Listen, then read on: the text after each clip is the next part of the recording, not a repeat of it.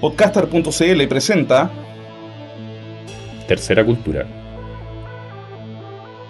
Ciencia Cognitiva y Cultura Pop. Con Remy Ramos y Ricardo Martínez. Hola, bienvenidos al octavo episodio de Tercera Cultura acá en Podcaster.cl. Ricardo, ¿cómo estás? Muy bien, Remy. ¿Tú cómo estás? Bastante bien. Eh, ha sido un día bastante agotador, harta pega. Ya se enterarán de, qué se trata el asunto. Y nada, pues tenemos un episodio especial hoy día, pero creo que tenemos que hacer un anuncio importante. Sí, Remy. Cuéntalo. Les cuento, resulta que bueno, este domingo 8 de agosto, a partir de las 16.30 o 4 y media, como le decimos acá en Chile, eh, Tercera Cultura va a empezar su primer ciclo de documentales en el SNS Café. Y vamos a estar con un maravilloso documental, probablemente uno de los mejores documentales que hemos visto en mucho tiempo, y basado en uno de tus libros favoritos, Ricardo. Claro, Alma Germán y Acero de Jared Diamond, que es un documental que hizo la National Geographic y que son tres, tres capítulos de un- aproximadamente una hora de, duración. Entonces el primer capítulo lo vamos a exhibir el día 8 de agosto ahí en el SNS Café. Entonces los dejamos cordialmente invitados para que vayan. A todo esto es gratis y va a estar muy entretenido porque es con cháchara después. la cosa. Bueno, dicho sea eso, Tenemos un invitado, eh, Guillermo Soto, que es profesor de lingüística de la Universidad de Chile, eh, investigador en psicolingüística, lingüística cognitiva, y queríamos conversar contigo, Guillermo, sobre eh, el origen del lenguaje. Sé que eso es un término como muy grande que cubre varias cosas, pero vamos a ir afinando en la medida que vayamos avanzando en el programa. Eh, ¿Qué se entiende por el origen del lenguaje y cómo, cómo se trabaja sobre esta idea en la lingüística contemporánea? Sí, bueno, hay, hay como varias maneras de entenderlo. O sea, por una parte, eh, se suele hacer una, una diferencia entre lo que es el origen en la especie humana, que es lo que se llama normalmente filogenia del lenguaje, ¿ah? el, el origen en la especie, de lo que es el origen en el individuo, en las personas, en, o sea, que cuando un niño empieza a aprender a hablar y, y todo esto. Que, y eso sería la ontogenia. esa es la ontogenia. Además, también a veces se habla de la microgénesis del lenguaje cuando uno se refiere al origen de las oraciones que uno está, que uno está produciendo mientras habla. Sea, que Ah, sería un origen mucho más local, más chiquitito que, que- que en este caso no, no viene tanto, tan- tanto a cuestión. ¿ah? Pero, pero la distinción importante está entre filogenia, que sería el origen en la especie, ontogenia, que es el origen en el individuo. ¿ah? Mira, primera pregunta del millón, que esto nos lo han preguntado varias veces. Cuando hablamos del lenguaje, ¿qué es correcto decir? ¿Aprendizaje, adquisición o desarrollo? La- la. Las tres preguntas están cargadas teóricamente. Las tres afirmaciones. La- las, tres, o sea, las, tres verbos. afirma- la- la- la- Ya. las tres afirmaciones están cargadas teóricamente. Cuando hablas de adquisición, lo normal es que detrás de, de- de- de la idea de adquisición es la idea de que el lenguaje es finalmente innato. ¿ah? Cuando se habla de aprendizaje, normalmente el enfoque es un enfoque más ligado al campo educativo. Y cuando, se, y cuando se habla de desarrollo, la idea más bien se liga al desarrollo cognitivo eh, general. ¿ah? De hecho, normalmente los psicólogos suelen hablar, o sea, los psicólogos suelen hablar de desarrollo, los pedagogos de aprendizaje y los lingüistas chomskianos de adquisición. Sí. Son- Entonces, no, es difícil decir cuál de las tres es la correcta, porque finalmente las tres están teóricamente cargadas. O sea, las tres tienen, no sé, una agenda, por decirlo así. Las claro, las tres tienen una, una agenda de, de- de preguntas, una agenda. Básicamente las tres descansan sobre ideas un poco distintas respecto de qué es el, el origen en el individuo, que es la ontogenia eh, de- del lenguaje. ¿Ah? Eh, yo personalmente prefiero hablar de, de- de desarrollo. ¿ah? Ya, no de adquisición. A, a mí me hace un poco de ruido la idea de adquisición por los compromisos innatistas fuertes que tiene. Sí. ¿ah? O sea, te hace ruido Chomsky también, de fondo, el fondo, es el tema también, ¿o no? eh, eh, digamos eh, claro claro pero pero pero pero por otro lado por otro lado eh, es difícil porque probablemente hay mucho de innato también entonces eh, la ecuación la ecuación tiene que ser alguna ecuación en que en que tienes componentes innatos tienes componentes que que tienen que ver con el desarrollo cognitivo general y tienes componentes que tienen que ver con el aprendizaje. O sea, finalmente uno termina hablando una lengua particular, no algo así como el lenguaje. Nosotros estamos ahora hablando español, no estamos hablando el lenguaje, y por lo tanto, de alguna manera eso lo tuvimos que aprender. Pero por otro lado, eh, eh, eh, por más que uno le hable al perro, que uno tiene, y por más que uno quiera a su perro. Y por más que uno crea que el perro es capaz de... Bueno, yo creo que los perros pueden comprender muchas cosas, pero por más que el perro pueda comprender muchas cosas, en realidad el perro no te va a contestar eh, en, una lengua particular. Por lo tanto, tiene que haber aspectos que están ligados a cuestiones que tienen que ver con, con, la psicología eh, del perro, y, por lo tanto con su propio eh, desarrollo. Y considerando, por otro lado, que es posible que una persona tenga problemas relativamente específicos, eso también se puede discutir, eh, en el ámbito lingüístico y no tanto en otros ámbitos, o bien que el ámbito lingüístico esté bien y tenga más problemas en otros, algunas cosas probablemente también son, son innatas. La, ecuación es difícil. Como por ejemplo, eh, ¿qué, casos de...? Bueno, los casos clásicos son, eh, de un lado, hay, un síndrome que, se ha estudiado mucho que se llama síndrome de Williams, que eh, que bueno, tiene, tiene una base eh, eh, biológica, pero normalmente las personas que tienen síndrome de Williams tienen cierto retraso en el desarrollo ontogenético del lenguaje, pero una vez que el lenguaje se desarrolla, el lenguaje pasa a ser una fortaleza cognitiva de estas personas, en contraste con otro tipo de capacidades especialmente con las capacidades espaciales generales. Ya. entonces, ¿esto cómo se manifiesta? ¿Son o tipo hiperlálicos algo así? No, no, son tipos, por ejemplo, que son muy preocupados de la corrección léxica. Ah, ya, sí, sí. Y son niños, por ejemplo, tú, a ver, por ejemplo, son, son sujetos que, que pueden, eh, eh, que pueden narrar de manera muy hermosa, sobre todo en contraste con la forma en que hacen otras cosas. Ah, por ejemplo, tienen serias dificultades para dibujar ¿ah? Eh, tú les pides que dibujen una bicicleta o un elefante y les cuesta eh, configurar una estructura con sentido, una, una, totalidad con sentido. ¿ah? Pero por otro lado, si tú les pides que narren, narran bellamente. ¿ah? o sea, son buenos cuentacuentos, por eso. Son buenos cuentacuentos. pero tienen otras cosas, tienen, tienden a tener hiperacusia también, o sea que escuchan muy bien. A veces habilidades musicales, habilidades sociales también, que a lo mejor o sea, uno podría pensar que están vinculadas con el desarrollo eh, del, lenguaje. Se han estudiado bastante. ¿ah? Eh, ahora, de todas maneras, tienen cierto retraso en el desarrollo del lenguaje en comparación con los normales, pero una vez que el lenguaje eh, se desarrolla, ellos, ellos, ese lenguaje pasa a ser una fortaleza de su perfil cognitivo que contrasta fuertemente con el resto del perfil cognitivo. Entonces, lo que se encuentra allí es una especie de, lo que se encuentra es una disociación de habilidades cognitivas. a, diferencia, por ejemplo, lo que ocurre con, con los sujetos que tienen síndrome de Down, que normalmente lo que uno ve es un aplanamiento general de las habilidades cognitivas, en el caso de ellos uno encuentra una fuerte disociación. O sea, como que, hay un monte y un valle, por decirlo de alguna manera. Claro, se separan. Sí. O sea, por ejemplo, el reconocimiento de rostros y el lenguaje están preservados. O sea, bien, están bien. En cambio, la condición espacial está mal. Entonces tú ves ahí que, se te separan eh, eh, las habilidades cognitivas, lo que sugiere que, que, que hay allí bueno, podría sugerir, eh, podría sugerir algo innato o, derechamente sugerir que hay patrones de desarrollo que siguen, porque también parece ser que la organización neural del lenguaje en ellos es distinta que la, que la normal, entonces a lo mejor también una cuestión de, desarrollo. ¿ah? pero bueno, hay, hay, en el fondo eh, lo que hay es una ecuación eh, compleja en que se vinculan aspectos específicos del lenguaje, que habría que ver cuáles son, aspectos más generales del desarrollo cognitivo de la persona, y aspectos eh, eh, también más generales de aprendizaje, eh, que tienen que ver con las propiedades de, de, aquello que se aprende, tal que eso también influye también en, la manera en que, en que el lenguaje se, se desarrolla en el individuo. Pero ah, íbamos a hablar más bien del, de la filogenia más que de la ontogenia. Claro, pero, pero, creo que es bastante, bastante importante saber que estas cosas están relacionadas y que, y que esta área de investigación requiere tomar datos como de los dos, de los dos campos. No creo que haya una distinción tan fuerte. Claro, lo que, lo que pasa es que son, son dos cosas muy distintas, porque el desarrollo del lenguaje en el niño tú lo puedes ver tú puedes hacer experimentos, tú puedes estudiar directamente.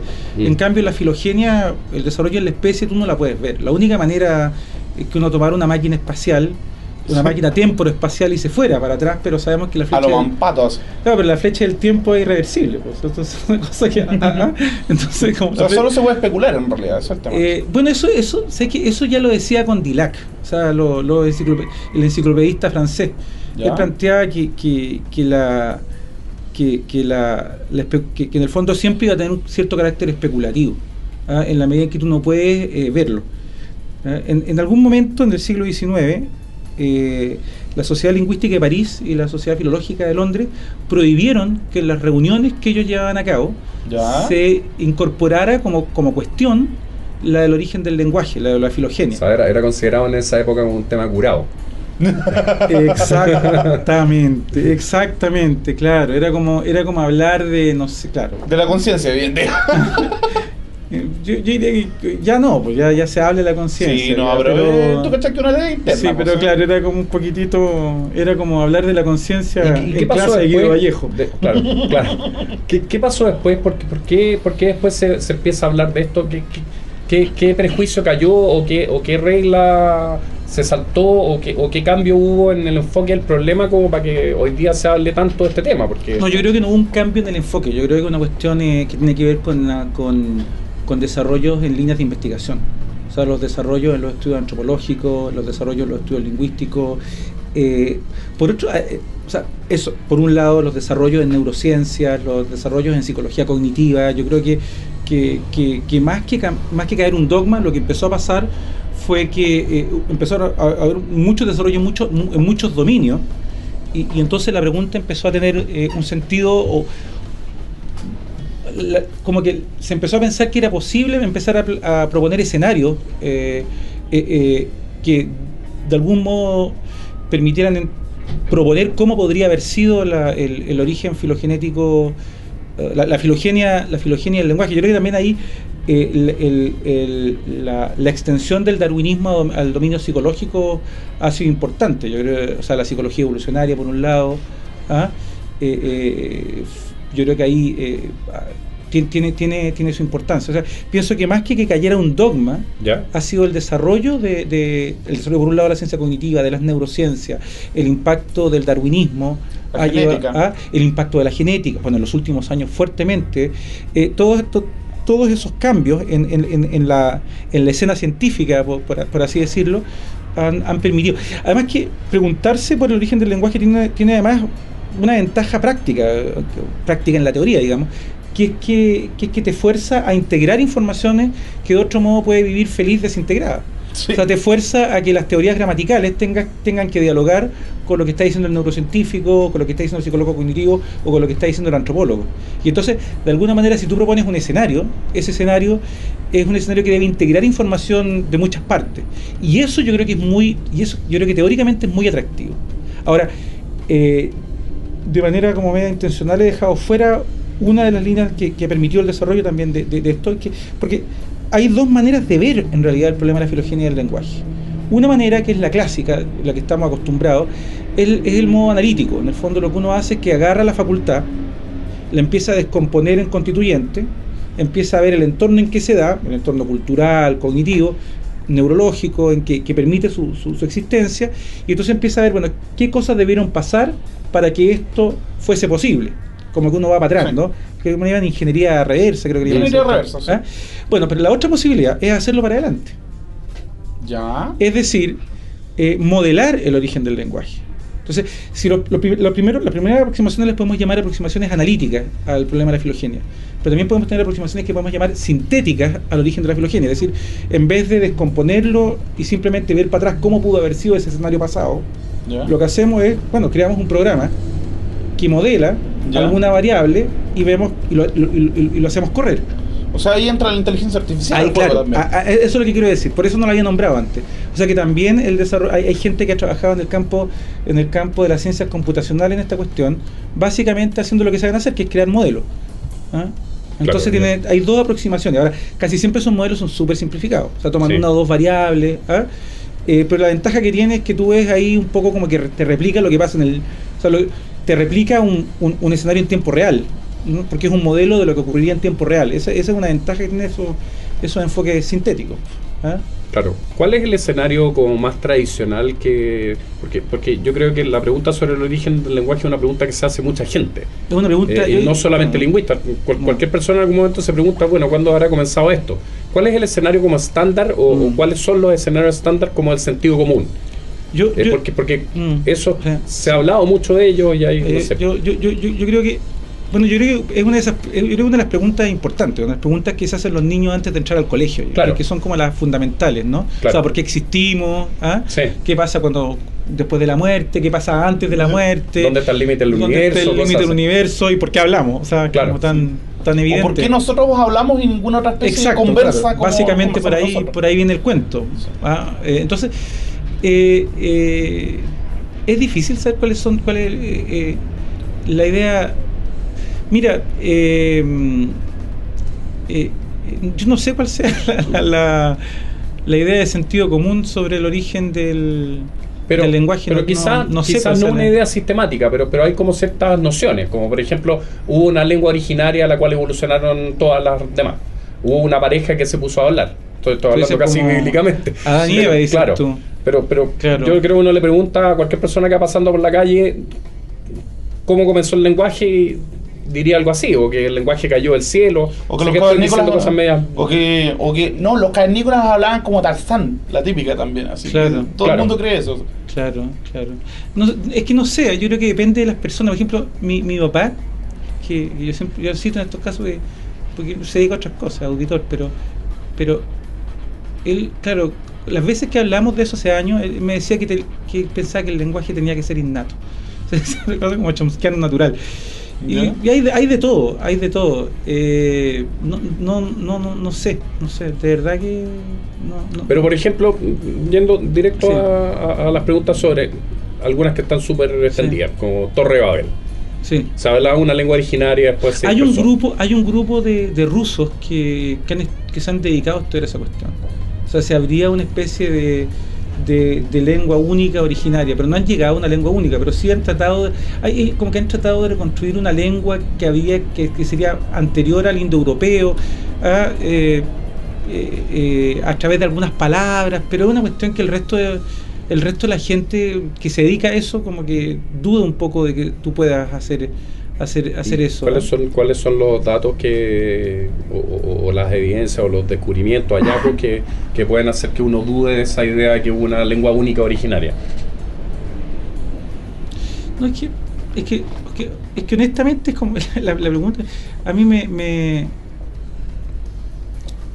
yo, yo no me he hecho la pregunta sobre si hubo una lengua única eh, eh, o originaria, pero si tú, si tú eres eh, innatista y tú asumes que existe una facultad del lenguaje innata, y si eres innatista chomskiano, en la versión tradicional de Chomsky, y asumes que esa gramática universal consiste en reglas generales que luego se actualizan de una u otra manera en distintas lenguas, eh, uno, tú, uno podría pensar que existió efectivamente en algún momento una lengua eh, eh, eh, primaria, primaria como común, que habría sido muy próxima a esa gramática universal.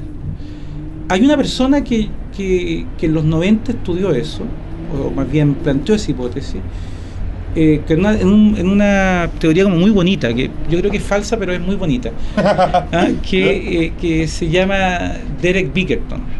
¿Ah? Eh, Bickerton eh, estudiaba eh, lenguas criollas.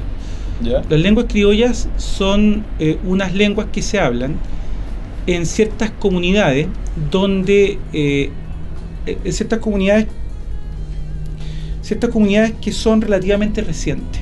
¿Mm? Voy a explicar un poco el, el fenómeno en términos sociales. Esas lenguas criollas son los creoles, ¿cierto? Claro, claro, lenguas criollas, las- los creol. Lo que, lo que pasa es que típicamente en la modernidad, ¿ah? con la expansión de, Europa, en algunas zonas, eh, piensa por ejemplo en, islas apartadas de la Polinesia o en, islas o en islas de las Antillas, del, en el Caribe, ¿ah? llegaron esclavos de distintos lados.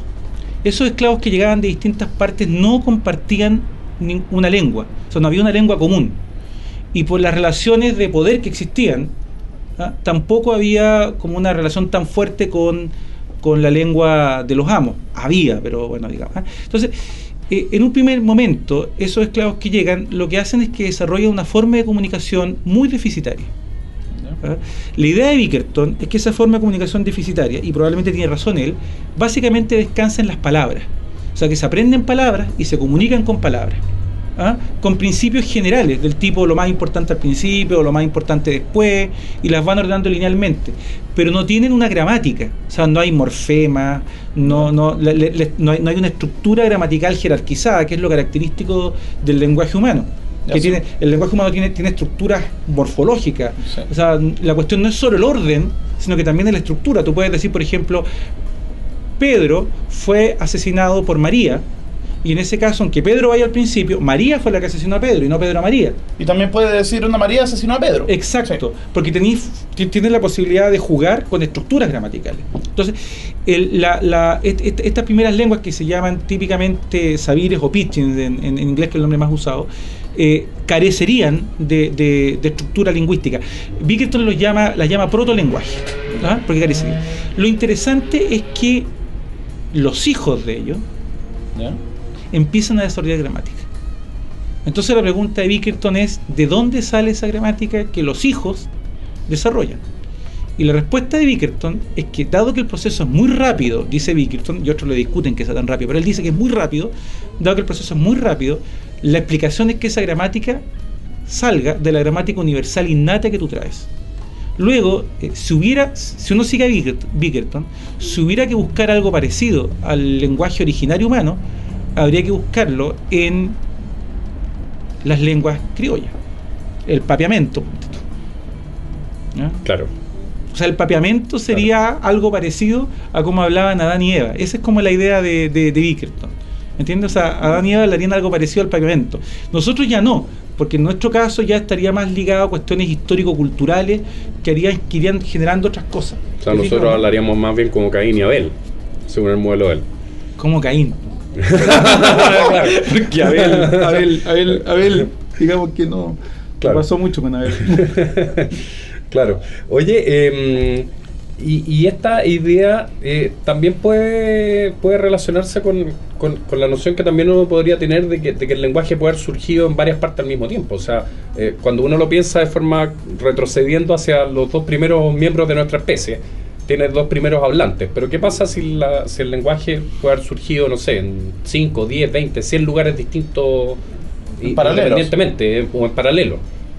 Claro, pero eso, eso, eso ya supondría, creo yo, eh, eh, una visión antinatista. Sí. Creo que es más difícil de compatibilizar con una visión innatista. Sí, o sea, una visión innatista a mí, me, en términos muy generales, me da la impresión de que, yo creo, creo de, que la, de que la aparición del lenguaje está ligada precisamente a la evolución del hombre. Entonces. O sea, no, no, pero yo creo que toda visión, toda visión filogenética liga la aparición del lenguaje a la evolución del hombre. Yo creo que lo que hace eh, el innatismo es más bien decir que existió una evolución específica del lenguaje. O sea, me parece a mí mm. que es evidente, y yo creo que nadie, yo creo que es evidente, salvo que seas un, un postmodernista acérrimo, ¿ah? es evidente que, que, que, que la evolución del hombre eh, es lo que está a la base del desarrollo del lenguaje. Lo que uno discutiría es si hubo una evolución específica para el lenguaje o si el lenguaje surge del acople de evoluciones que tienen que ver con otras cosas.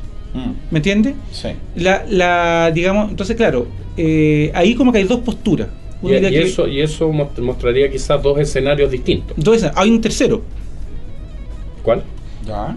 El tercero podría ser que un poco que, el tercero sería, sería el que negaría un poco la, evolución del lenguaje, que el lenguaje evoluciona darwinianamente, o sea que el papel de la evolución, pero en ese caso particular también podría ser tu innatista. ¿ah? Que sería, por ejemplo, que, el, que, que existe una gramática universal que obedece a constreñimientos de estructura eh, que no dependen de la evolución darwiniana. Ya. O sea, algo, cuando uno lee a Fodor, como que se da cuenta que los tiros van por allí. Mm, ¿Ah? ¿Me entiendes? Como, una idea medio platónica de que en realidad es como la matemática, que las la verdades de la matemática están ahí. Una cosa así, ¿o no? que habría, yo creo que habrían, que habrían constreñimientos, yo creo que la idea sería más bien que habrían constreñimientos estructurales cuya cuya existencia no dependería de la evolución darwiniana. Es una, es una, discusión muy vieja en, en, teoría de la evolución. Yo no soy experto en teoría de la evolución, pero o sea, la idea es si la evolución es, el, es la mano que va moldeando o si existen constreñimientos estructurales a los que tú llegas aunque eh, y en ese sentido el- la causación no está en la evolución en estricto rigor Ya, o sea, que el poder ahí- causal sí. está en los constreñimientos estructurales O sea, Si la yo ponte que tú ya, el- la célula claro. tiene la estructura que tiene porque existen constreñimientos químicos ponte tú que hacen que tenga esa estructura independientemente de la historia evolutiva o en una historia evolutiva pero sin que esa historia evolutiva tenga ese poder causal ¿me entendí? entonces yo creo entonces o sea, la idea. esa posibilidad no, mira, no sé si te sigo, pero la Sí. idea sería algo así como que el lenguaje no podría haber sido de otra forma. Claro, sería, sería una claro, sería óptimo. Sería una forma de, de, de una- un- algún tipo de solución óptima, alguna forma de problema. ¿Me entiendes?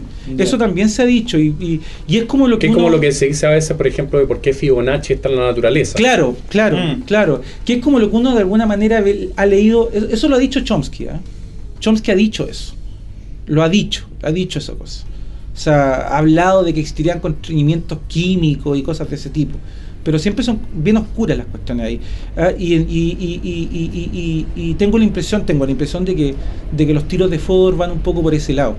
¿ah? Ahora, si uno se mete dentro del área más, más, más evolucionista, la idea, la idea, como que la dicotomía básica es, bueno, seguimos un poco la idea de Bickerton, ¿ah?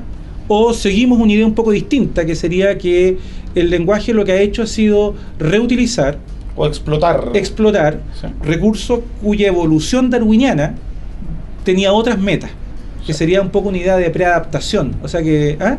que es la idea un poco de, bueno, del, del gran Stephen G. Gould. Sí. ¿ah? O de sea, los Spandrels. la idea, claro, la idea de, de que, de que en el fondo el lenguaje explotaría eh, adaptaciones que, que tendrían otras finalidades. Así, a lo MacGyver, por decirlo de alguna manera. Claro, el lenguaje sería como MacGyver, claro. Exacto, claro, claro, eso sería. Pero, pero, pero, pero bueno, eh, eh, además que hay un problema aquí que no hemos definido todavía lo que es el lenguaje. Entonces, eso hace que esta discusión sea, sea muy vaga finalmente. Porque a veces, a veces estamos hablando de gramática, otras veces estamos Claro. hablando de comunicación, y no es lo mismo. No. No es lo mismo. O sea, la comunicación es algo que la especie humana trae eh, desde mucho antes de ser especie humana con toda probabilidad. Sí. ¿Ah? O sea, los sistemas de comunicación, o sea, los primates tenemos sistemas de comunicación. ¿Te fijas? primates Y en en general, no solo los primates, o sea, los o sea, sistemas, un sistema de comunicación probablemente, no sé, yo no me dedico a eso, pero supongo yo que los mamíferos en general tenemos sistemas de comunicación. Bueno, me Y son- que las aves también. po. y las aves también, o sea, en general una cuestión como del de cierto orden de vertebrados y también, bueno, el pulpo bol también tiene que tener o sea, no son ni siquiera de vertebrados. Entonces, Claro, la como abeja, muy- la abeja, entonces, Sí, claro, la- la, la- cuestión la de la comunicación es muy antigua. Es muy antigua. Y sobre ese lo, lo que yo creo es que sobre un sistema de comunicación ancestral se monta esta cosa que llamamos nosotros el lenguaje. Yo creo que se monta sobre él y por lo tanto tiendo a pensar, y creo que hoy día prácticamente todo el mundo piensa eso, que probablemente eh, incluso los innatistas, porque los innatistas son innatistas respecto de ciertas cosas, o sea, eh, yo ten- tendría a pensar que, que, que, que hay varios sistemas que van acoplándose hacia algo que llamamos lenguaje humano, donde coexisten cosas como la comunicación y la gramática. Porque de hecho uno puede Claro. desacoplar comunicación y gramática. Tú puedes tener un chiquillo autista que, que construye oraciones gramaticales, pero que, pero que tiene severos problemas para comunicarse con el otro, para reconocer, por ejemplo, lo que el otro me quiere decir. ¿Ah? Entonces tú puedes de alguna manera desacoplar, desacoplar las dos cosas. ¿Ah? Por otro lado, eh, eh, eh, eh, y, y- y la comunicación es algo muy antiguo en, en nuestra especie, ¿me entiendes? ¿Ah? Pero yo no lo vería como algo desacoplado hoy día, ¿me entiendes? Yo Sí. creo que hoy día están acoplados, pero que probablemente en la historia evolutiva hay, hay un poco que, que ver, ¿no? No sé si me... Sí. Mira, yo creo que lo que tenemos que hacer es sacar la pizarrita y ordenarnos un poco Sí, el, el mapa. Entonces, bueno, vamos con nuestra pausa musical, nuestro fricazo. Sí, tenemos un fricazo maravilloso. Eh, F.R. David, no sé si re- se acuerdan de ese cantante Pana, no, no me acuerdo. anglosajón, maravilloso. Eh, Where's Dan Camisi? Temazo, un un verdadero temazo. Las, Vamos al fricazo. la- las palabras no, no se dan fáciles. Claro, exactamente. Bueno, vamos entonces con FR David acá en Tercera Cultura.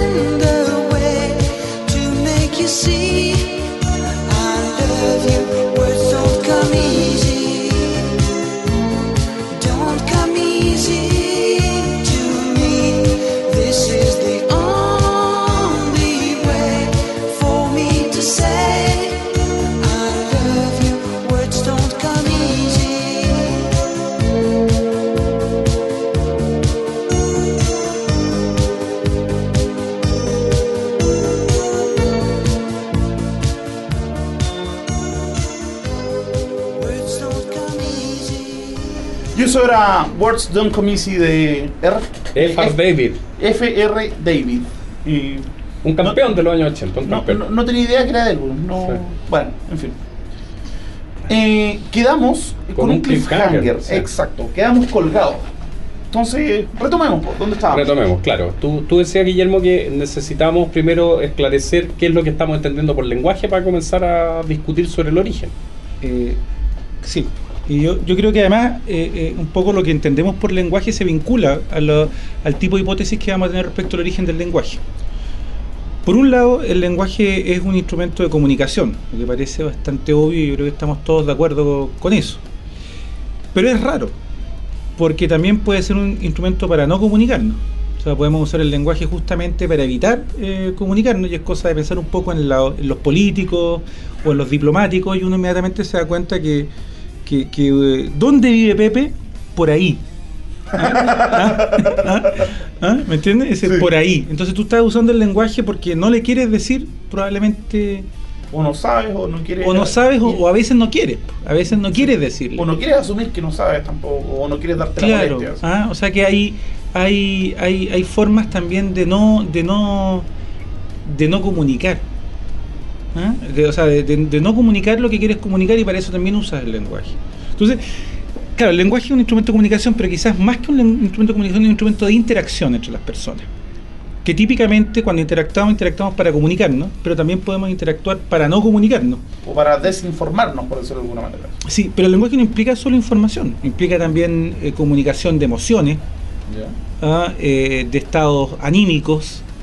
¿Ah? Eh, eh, la- la- las emociones son críticas para el lenguaje también. Ahí, eh, ahí hay una cuestión que es bien interesante. Y sin embargo, no son críticas para la estructura gramatical. La estructura gramatical no recoge mucho las emociones, pero la comunicación lingüística tiene las emociones. Hay un tema que a mí me apasiona hace tiempo eh, y que no he logrado que ningún estudiante mío lo, lo estudie y yo no puedo porque no tengo tiempo. Entonces, esto es un palo para los estudiantes de, de lingüística de la Universidad de Chile que están escuchando. esto. Entonces, eh, son los emoticones. Ya. Cuando tú chateas, tú sientes la necesidad de poner emoticones.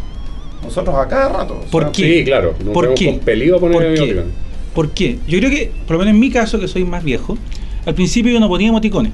Bueno, también hacía otras cosas. Y escribías en párrafo, Y escribía en párrafo, claro, y no escribía con K ni nada. Y ahora ya escribo con K, con emoticones. Pues ponía sangría. Ponía- claro, bueno. Pero la cosa está en que el emoticón, de alguna forma, ayuda a. O sea, lo que yo creo que pasa es que el emoticón comunica algo que la comunicación por chat no puede comunicar y que la comunicación cara a cara comunica con mucha facilidad, que es cuál es tu estado emocional cuando estás diciendo algo. Claro. Entonces, si tú le dices a alguien, por ejemplo, oye, no estoy ni ahí con eso, cuando tú se lo dices oralmente, hay recursos que se llaman normalmente paralingüísticos, que tienen que ver con tu prosodia, pero también con recursos extralingüísticos como tu rostro, ah, eh, la Claro. expresión facial, que de alguna manera le dicen al otro cómo tiene que interpretar Incluso el timbre de la voz. el timbre de la voz, cómo tiene que interpretar esa emisión. Cuando tú estás chateando, todo eso se fue. Pero si tú le pones el emoticón, el emoticón, tú le pones una sonrisa y el otro entiende que, que tiene que interpretarlo en buena y no como una crítica en mala. ¿ah? Entonces, entonces, claro, eh, eh, eh, ¿a dónde voy un poco? Lo que voy es que el lenguaje es un sistema probablemente de interacción que comunica de manera lineal muy bien lo que nosotros pensamos. ¿ah? La calidad de lo que pensemos ya es otra cosa, pero comunica muy bien lo que nosotros pensamos y de alguna forma está siempre en un marco un poco eh, emocional de subjetividad ¿ah? que no siempre se manifiesta a través de las estructuras gramaticales mismas, sino a través del entorno comunicativo, ¿ah? de, de- de- de propiedades que rodean al Vale, decir, lenguaje. por ejemplo, el orden en que yo pongo las cosas no va a comunicar la emoción que estoy sintiendo. Puede comunicar, no, el orden sí, ¿ah? sí, sí, sí. po. Por ejemplo, si yo digo, linda la fiesta, no es lo mismo que la fiesta es linda. O la fiesta linda. La fiesta, no, pero por ejemplo, No, pero ahí por ejemplo, si, claro, pero si yo pongo, por ejemplo, Claro. linda la fiesta, digo, linda la fiesta, eh, como que uno tiende a pensar que estoy siendo irónico, porque tiré, al- porque Mm. tiré para adelante Pero bueno, el punto, predicado. es, que, pero entonces, el punto es que no domina de forma tan clara No, no, la no, emoción no. sobre, el, No, no sobre domina- la gramática. pero sí las propiedades paralingüísticas. Y entonces, y si uno piensa, el lenguaje surgió no en el chat. No. Si de alguna manera surgió en los seres humanos, surgió en interacciones cara a cara. Por lo tanto, apareció allí en estas formas de interacción. ¿Te fijas o no? ¿Ah? Entonces, bueno, eso, el, el lenguaje es una herramienta de interacción. Pri- primera cosa.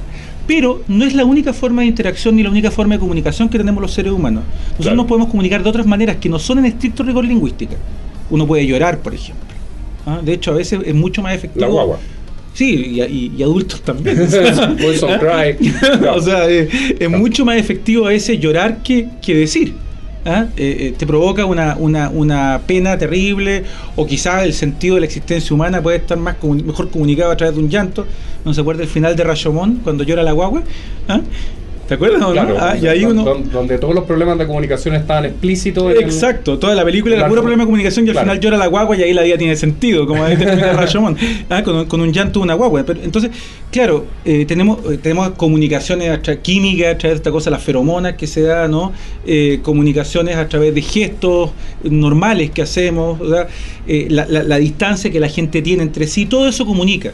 Pero no todo eso es lo que nosotros llamaríamos lenguaje. lenguaje en estricto, en estricto sentido. Quizás en un sentido, quizás habría que hablar lenguaje en un sentido amplio, que sería toda forma de comunicación humana, y luego el lenguaje en un sentido estricto, que es lo típicamente humano, porque el lenguaje, porque lo de la feromona, lo de la comunicación facial, eh, son cosas Claro. compartidas también con, los con- con- primates o claro. están en los insectos. Exacto, claro. Entonces, eh, eh, eh, lo propiamente, lo que uno llamaría propiamente lenguaje es esta cosa que, se, que llega a estructurarse gramaticalmente. ¿ah? Y que justamente, de alguna forma, hay una estructura gramatical que uno no ve, pero el que dice la tiene en la cabeza y el que entiende la tiene en la cabeza.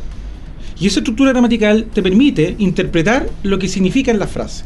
Por ejemplo, tú tienes una, por ejemplo, una frase que es un verso eh, eh, de Fernando Pessoa, eh, ciudad de mi infancia, pavorosamente perdida.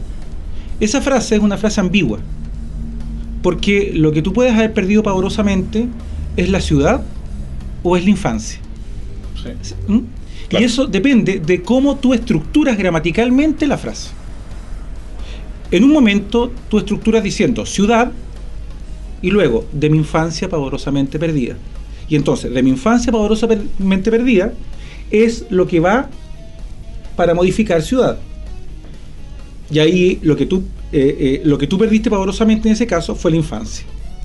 La otra posibilidad es que tú dices ciudad de mi infancia pavorosamente perdida. Y en ese caso, pavorosamente perdida, lo que modifica es, es a la ciudad de tu infancia, no a tu infancia. Esa diferencia es una diferencia de estructura gramatical. Lo notable es que esa estructura gramatical no se ve en las palabras. Está en la cabeza del que habla y está en la cabeza del que escucha. Luego, en la cabeza de las personas existe algo que es esta gramática. Y la pregunta más interesante sobre el origen del lenguaje es cómo apareció esa gramática en unos monos. Ese Claro. es el punto. ¿Ah? Claro. Una alternativa es la alternativa de 2001 dice el espacio. Eso, ¿ah? Pero claro, nos lleva para atrás, ¿no? Nos lleva para decir cómo aquellos que le trajeron... ¿ah? Claro, claro, fondo Pero- es chutear la pregunta. Es chutear la pregunta, pero en el fondo es cómo unos monos de pronto lograron hacer eso. ¿Ah? Eh, eh, entonces, claro, si uno separa aguas, eh, como que la, la- la cosa empieza o a entender qué se está preguntando. Pero, por una, pero una cosa es separar analíticamente y otra cosa es pensar que la respuesta debe ser separada.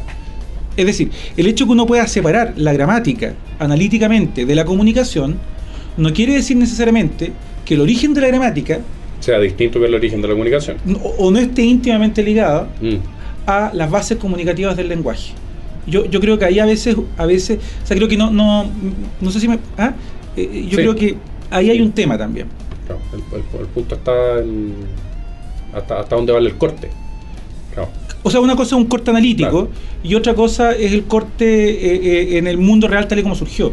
Entonces yo, yo eh, tengo la impresión de que efectivamente, o sea, a mí me, me- me huele que, que- que- que finalmente el desarrollo de la gramática está íntimamente ligado al potencial comunicativo humano, o Y más bien interactivo, más bien interactivo humano. sí.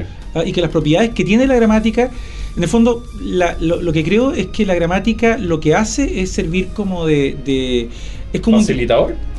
es como una especie de de de de- eh, MacGyver, sí, es como MacGyver, es como una especie como de instrucciones de armado. En el fondo yo tengo, yo estoy pensando algo, entonces lo que lo que hago es entregarte unas instrucciones de cómo tú armas eso mismo en tu cabeza. Ese es un que poco te la- leyendo las instrucciones. Eso, es lo que se llama la metáfora del diseño, ¿no? Eso es lo que, claro, lo que algunos llaman la metáfora del diseño, porque hay como do- hay, ha habido como dos grandes ideas sobre la comunicación lingüística. Claro, Una que es la que le enseñan a los niños en los colegios, claro. Que es la idea de que comunicarse significa, eh, significa básicamente Codificar. codificar Codificar un y decodificar un mensaje. Y la otra idea, que es la idea con la que yo estaría más de acuerdo, es que si bien es cierto, hay aspectos de codificación y decodificación, yo tengo que conocer un código, o sea, si no sé alemán, no puedo hablar alemán, si no sé mapuche, no puedo hablar mapuche. ¿ah? La comunicación tiene, va mucho más allá de la decodificación.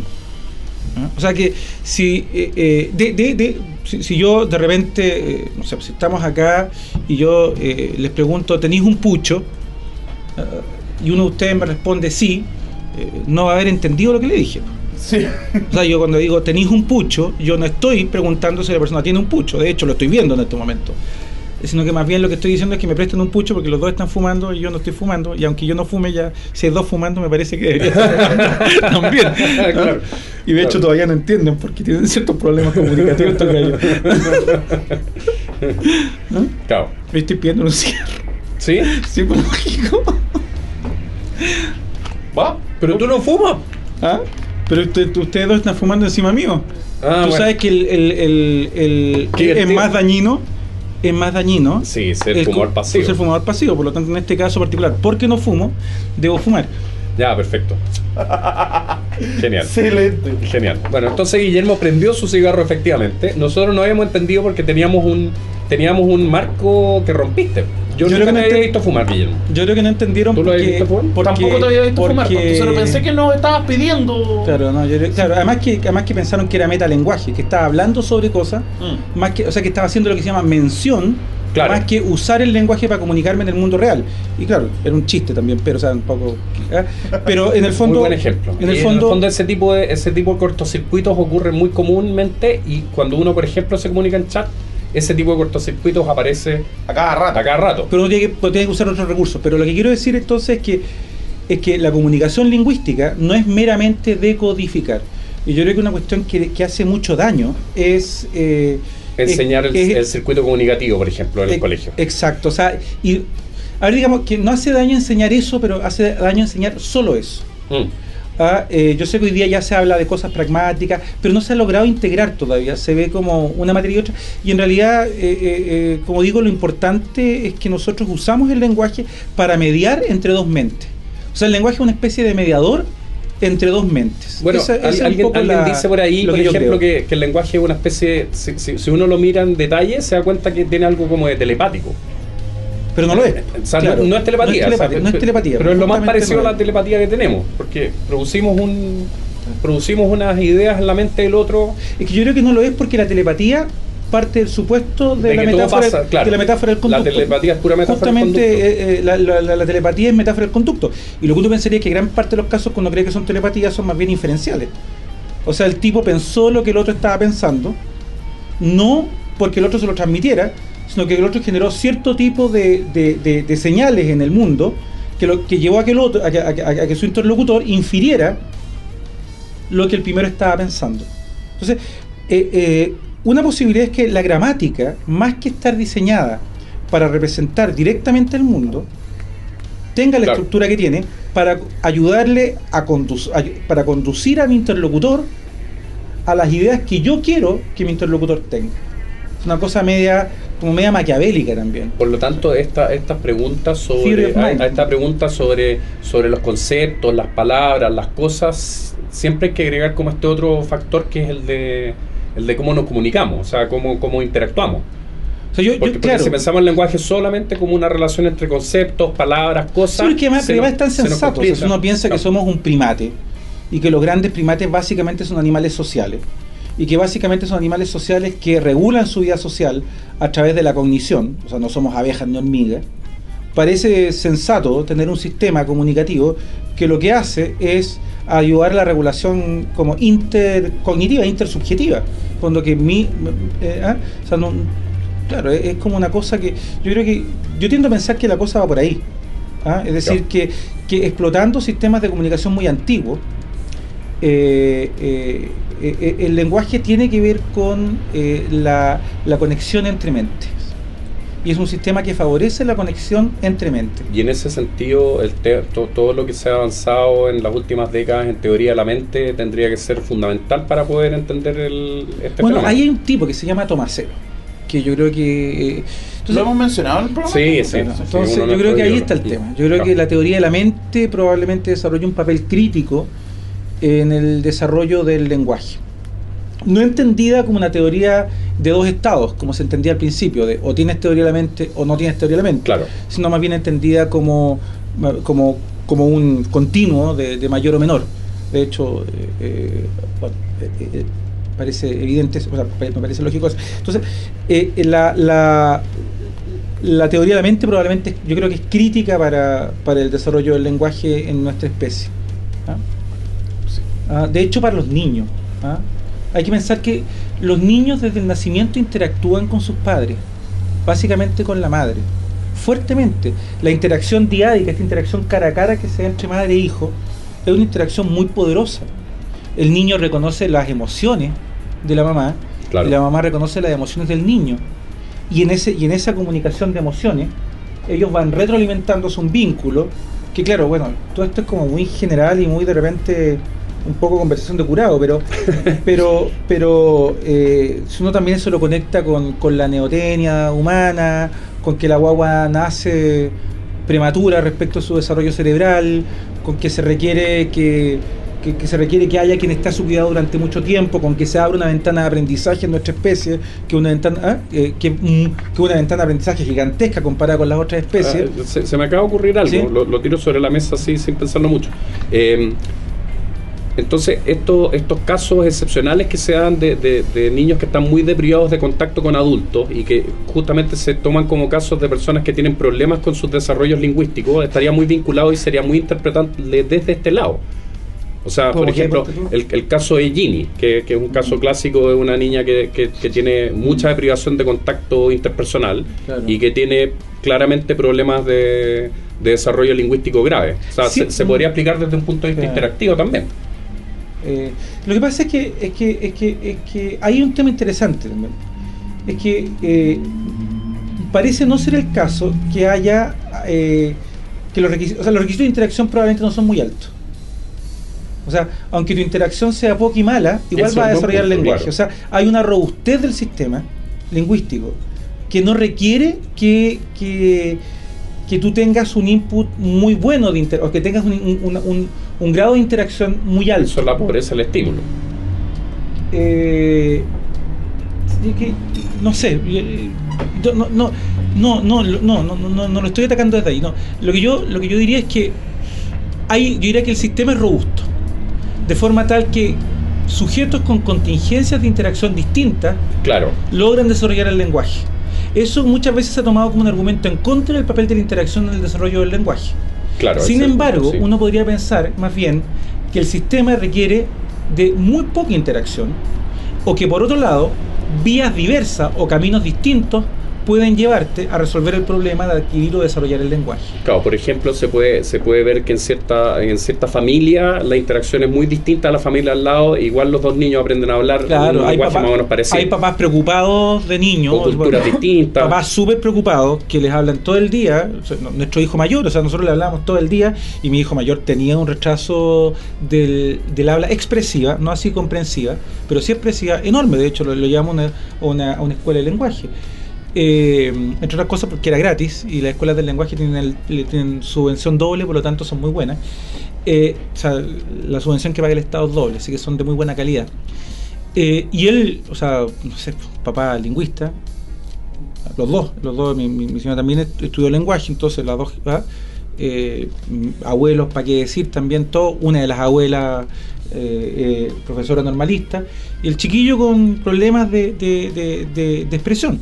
¿Ah? Entonces, claro, de hecho parece ser que el problema de expresión se vincula más con la cantidad de testosterona que con otras cosas. o sea, Claro, claro. ¿ah? Entonces, claro, pero hay como que hay, hay muchas variables jugando. Entonces, la interacción yo creo que es crítica, pero a esta altura de nuestro desarrollo, o sea, de- de- de- a esta altura de la especie, yo eh, eh, no creo que sea un- una cuestión de eh, como Vida o muerte. no, como de- de camino sin mediación. O sea, el sistema es un sistema lo suficientemente robusto como para requerir probablemente, o sea, como para, para poder constituirse con grados de interacción bajos, por la robustez que tiene, que es una, una característica del sistema. O sea, es un sistema robusto. Bueno, el caso opuesto a eso sería la Carlota. Por favor, cuéntanos sobre. No, no, no, no, me voy a poner a hablar de. po- Podría estar dos días. Que- que- de- que tiene un citando- deseo que es muy- Claro, habla, es una niña que habla mucho desde muy temprano y, y- y- y el, el caso del Pelayo es distinto. O sea, el Pelayo ya tiene un año Sí, y claro, medio y sí, está prácticamente esta cosa no dice de, nada. está esta cosa de niños y niñas, pero Claro, como te decía en el último claro. tiempo parece ser que algunos dicen que más que ser niño o niña eh, tiene que ver con cuestiones hormonales. Claro, Ah, ya algo de lo eh, cual hemos hablado en el programa en claro, alguna ocasión Lo que es bastante sensato, porque en el fondo todo el mundo sabe que los biólogos no, no andan simplificando la realidad en dos sexos, sino que tienen una concepción más compleja respecto de, de cómo se constituye la, la- la- Claro, la distinción sexual humana. Sí, pero- Para volver un poco al tema del origen del lenguaje en la especie, yo creo que otra cuestión interesante es que, es que, claro, se sostiene esto que habría una gramática universal. Ahora, sostener que hay una gramática universal tiene como consecuencia sostener que todas las lenguas son muy parecidas unas a otras y que de alguna manera las diferencias están en algún nivel de detalle. Eh, eso yo diría que en el, en el mercado lingüístico era como una verdad eh, asumida en los años 80. Pero en los últimos años se ha, venido, se ha empezado a discutir fuertemente. ¿verdad? Y pienso que tiene mucho que ver con la mayor investigación en lenguas distintas de las lenguas europeas. ¿verdad? Eh, eh, el, el grado de diversidad que hay entre las lenguas parece ser más alto que el que, el que creíamos. Sí, o sea, el punto es que Europa, tú cachai, por las características que tiene geográficas, o sea, hace que la difusión, digamos, o no sé, no sé cuál será el término correcto, pero que, no sé, porque estas relaciones de parentesco, digamos, sean mucho más evidentes. eh, O sea, casi, casi todas las lenguas europeas son, indo- son vienen de, un de una misma raíz, que son las lenguas indoeuropeas. Claro, Ah, casi todas, salvo por un lado los vascos, que siempre son eh, como la gran duda. Los por- finlandeses. claro, el finés, el, el húngaro, El húngaro, claro. eh, se me está yendo otra. ¿Esos son los, hu- las ugrofinesas? Claro, que, que viene... Que ¿Y son esas el- Klingon o no? que son- claro. o sea, no, pero es que no es tan loco, porque esas lenguas son marcan el límite hasta donde llegó Atila. Ya. Guau, no tenía idea. Sí, pues. Si tú miráis el, el- el meridiano, Claro. te marca el límite de, de- de la irrupción de las tropas de Atila. Excelente. Sí, eso es. Pero el resto son todas indoeuropeas y, y todas en el fondo comparten un mismo tipo de lenguas, qué sé yo. Claro. Ah, tienden a ser lenguas, bueno, son lenguas flexivas como el español, el inglés, qué sé yo. Y además de ser lenguas flexivas, son eh, lenguas que se llaman de acusativo. En cambio, el vasco, ponte tú, se llama lengua de ergativo, que son, tienen otra estructura. Pero luego aparecen cosas raras. Sobre todo, ah, eh, en- mira, el- el- la, que, la, que, la que está de moda hace muchos años es el inuktitut, que es la de los esquimales. Claro. ¿Ya? Ah, la- ah, esa cuestión está de moda porque es una, es una lengua polisintética que básicamente te hablan estos tipos con palabras. En el fondo te, tienen muchos, muchos morfemitas chicos que te los van juntando. Entonces en vez de hacer oraciones, son palabras largas.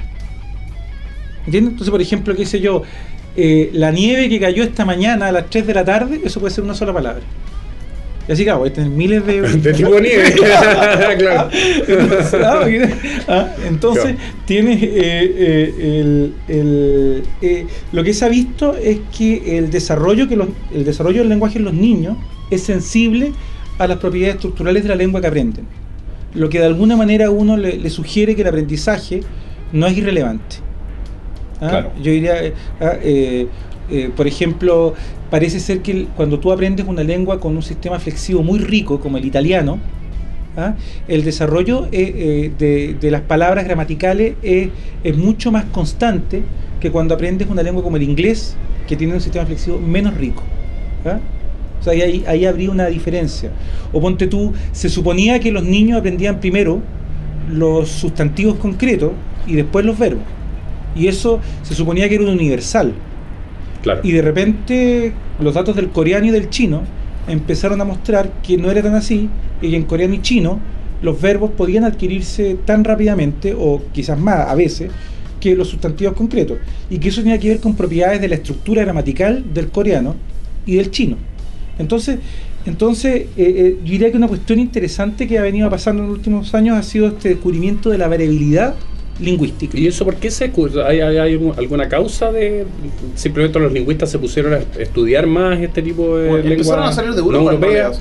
O sea, En los años 70, estoy pensando en una causa como de fondos años, académicos. en los años 70 hubo la primera gran eh, eh, es que esto es como de la historia de la lingüística, pero como que la lingüística es un antes de Chomsky y después de Chomsky. O sea, Chomsky es como nuestro, mm, Santo patrón. eh, digamos, claro, es como... Y como un Jesucristo venido Sí. a menos. No sé, pero también es judío, pues, igual que ah, igual que Cristo. ah, Entonces está el A, A, ADSH y ah, Antes de Chomsky y después de y Chomsky. claro, ya. y DSH, después de Chomsky. Entonces, eh, Chomsky entra con mucha fuerza y realmente arrasa con el estructuralismo en gran medida porque formaliza mucho mejor, matematiza más. Claro. Pero ya en los 70 un grupo de lingüistas se separa y se dedican a estudiar eh, distintas lenguas. Ah, eh, llevaron años haciéndolo. Eh, y yo tengo la impresión de que esos estudios, más generaciones formadas con mayor grado de formalización, comenzaron a converger.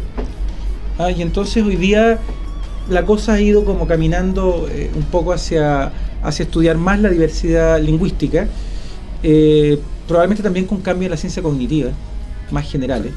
¿ah? Y, y- y claro, si, si las lenguas varían mucho, si ya no es tan claro que existan grandes universales lingüísticos, eh, eh, que no sean expresión a lo mejor de universales cognitivos, por ejemplo, o universales Claro. de interacción humana, entonces la, la idea de una gramática universal se te va debilitando. ¿ah? Eh, de hecho, Chomsky mismo, uno, como que uno le encuentra en los últimos artículos que, que- teóricos que, que, que él va restringiendo fuertemente aquello que, que formaría esa gramática universal. En los últimos, en, el, en, en ese famoso con, con Fitch, él, él, él, él simplemente lo deja en la recursividad, que es prácticamente Es decir poco, claro. casi nada. Y todo el resto quedaría en la interacción, en la, en la interfaz del lenguaje con los sistemas motores y con los sistemas conceptual intencional, que sería en el fondo decir la interfaz con el cuerpo y con la mente. O sea que, entonces en el fondo, ¿dónde está? Y, y- pero claro, lo que uno ve además es que el lenguaje es muy sensible a fenómenos, a, muchas cosas. Como eh, la mayor variabilidad de lengua se encuentra eh, en, en- en Nueva Guinea. Estos tipos tienen entre 700 y 800 lenguas. Y es una islita que no es más grande que. No sé el tamaño, pero una isla, o sea, una isla tampoco es tan chica, o sea, salen los Sí. mapas del mundo, pero es una isla chica. Sí, O sea, Claro. en Chile, ¿cuánto se hablará? ¿Siete, ocho, nueve lenguas Claro, en Chile? Si consideramos Ah. la- los lenguajes de señas, por ejemplo, sumamos un poquito más. sí. Pero- una, bueno, en Chile la, lengua Claro. de señas, hasta donde yo sé, es una sola. Claro. Tiene la lengua, de- tiene el español, tiene la lengua aymara, de señas, aymara, no sé, no, sé si, no sé si es quechua en Chile. Sí, quechua hay como 5.000, allá, sí, quechua, tienes mapuche o mapungún, Claro. Tienes rapanui, tienes romané, Claro. tienes Claro. algo de alemán, Sí. ¿ah? o sea, algunas lenguas, eh, y tiene y tiene al sur, pues en la zona austral todavía quedará algo, Cahuéscar, claro, ah, 30 Cahuéscar, hablantes. sí. claro, queda alguna Pero cosa por ahí, poco. pero muy poco. Eh, ahora en Corea creo que Corea del Norte parece que hay una, o sea, hay, hay como un poquito, pero pero ahí en Nueva Guinea hay una cantidad enorme. Extrañamente la mayor variabilidad de lenguas se suele dar, no es una regla sin hacia hacia El la zona, hacia la zona tropical. Mm. ¿ah? que probablemente entonces hay como una suerte de, de- de correspondencia entre mayor diversidad lingüística y mayor diversidad biológica es, es bien entretenido eso ¿eh? Sí. Bueno, de hecho en el documental que vamos, que vamos a mostrar, digamos, eh, eh, Diamond, eh, no sé, pues, entre- se entrevistaba con unos niñitos muy chicos de, de África, de Zambia creo que era, y les preguntaba cuántas lenguas cuántas lenguas hablaban, y los cabros chicos como si nada, cinco o seis lenguas. sí claro ¿Sí?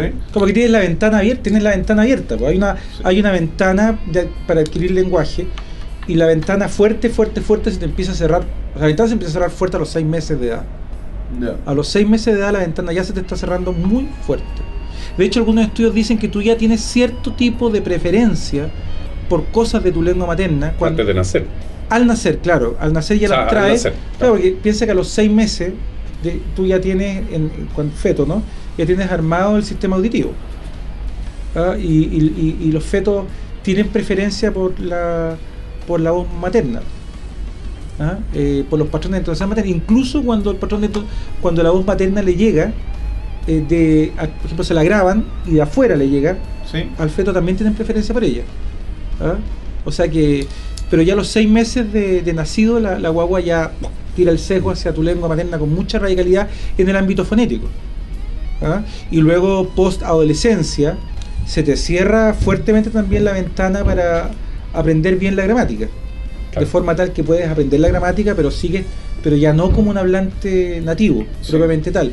Entonces, eh, eh, eh, claro, una- un, un niño que está expuesto a muchas lenguas puede hablarlas todas, sobre todo si para él no es una cuestión traumática, porque también si es traumática ahí puede que por otras razones bloquee alguna, pero, Mm. Pero un niño puede aprender, aprender mucho. Piensa en un niño mapuche. Un niño mapuche en una comunidad de habla mapuche, que, ah. ¿Ah? donde se habla el mapuche, ese niño va a aprender mapuche y español. Y puede aprender mapuche, español y alemán, qué sé yo. O sea, tú tienes esa. Sí. O un niño rapanui. Bueno, de hecho, acuérdate que cuando, cuando vino Arturo Hernández, cuando nos visitó acá, ¿qué año fue eso? ¿En 2004? ¿te acuerdas? 2004. 2004. Y que mostraba de que en el caso de los niños que adquirían dos lenguas como lenguas maternas, digamos, se había una montaban subor- en las mismas áreas. se claro. montaban en las mismas áreas, mientras que si uno adquiría una segunda lengua tardíamente, uno utilizaba un área distinta Claro. para procesar esa lengua. Claro. Ese es un temazo. Yo ahí, ahí no, no, no voy a hablar de eso, pero ese es un temazo. Ah, eh, pero, mm, pero claro, yo, yo diría que lo que quería enfatizar es esta cosa de la variabilidad. O sea que las estructuras gramaticales varían enormemente. O sea, y además que cualquier alumno que haya estudiado latín Mm. sabe que varían enormemente. Porque en latín eh, eh, el concepto de frase no necesariamente implica que los elementos que están en la misma frase estén pegados Sí. al momento de hablar.